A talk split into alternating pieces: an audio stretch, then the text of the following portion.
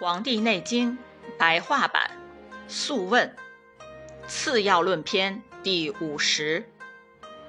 皇帝问：“我想听您说说有关针刺的要点。”岐伯说：“疾病有位于人体浅表和深处的区别，而针刺方法也有深浅的不同，并在人体浅表应用浅刺，并在深处的应用深刺。”医治二者时，医者需将针刺至疾病所在的部位，不能违背这一原则。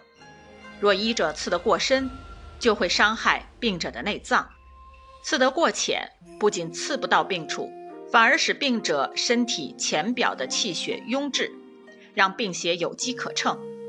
因此，如果针刺的深浅不当，会给人体造成巨大伤害，使人五脏功能紊乱。然后患严重的疾病，因此说，人体的病痛之处，有的在毫毛和腠理，有的在皮肤，有的在肌肉，有的在脉，有的在筋，有的在骨，有的在髓。因此，针刺毫毛腠理时，不要伤到皮肤。一旦皮肤受到损伤，肺脏的功能就会失常。肺脏功能失常后，到了秋天。就容易患温疟病，以致出现发寒、颤抖的症状。针刺皮肤时，不要伤到肌肉。一旦肌肉受到损伤，脾脏的功能就会失常。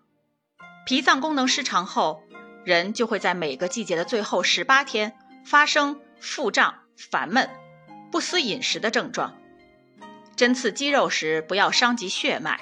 一旦血脉受到损伤，心脏功能就会失常。到了夏天，就容易患心痛的症状。针刺血脉时，不要伤及筋脉。一旦筋脉受到损伤，肝脏的功能就会失常。到了秋天，易患热性病，发生筋脉迟缓的症状。针刺筋脉时，不要伤及骨。一旦骨受到损伤，肾脏的功能就会失常。到了冬天，易患腹胀、腰痛的病症。针刺骨时，不要伤及骨髓，一旦损受到损伤，就会日益消枯，不能容养骨骼，这样人就会出现身形枯槁、足胫发酸、肢体懈怠、无力举动的病症。